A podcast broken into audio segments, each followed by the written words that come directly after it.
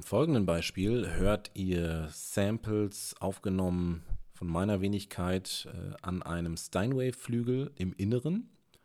Und äh, diese Samples habe ich an Timo geschickt und Timo hat daraus was eigenes gebrütet.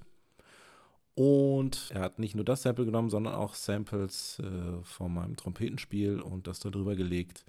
Und das Resultat könnt ihr jetzt hören. Viel Spaß!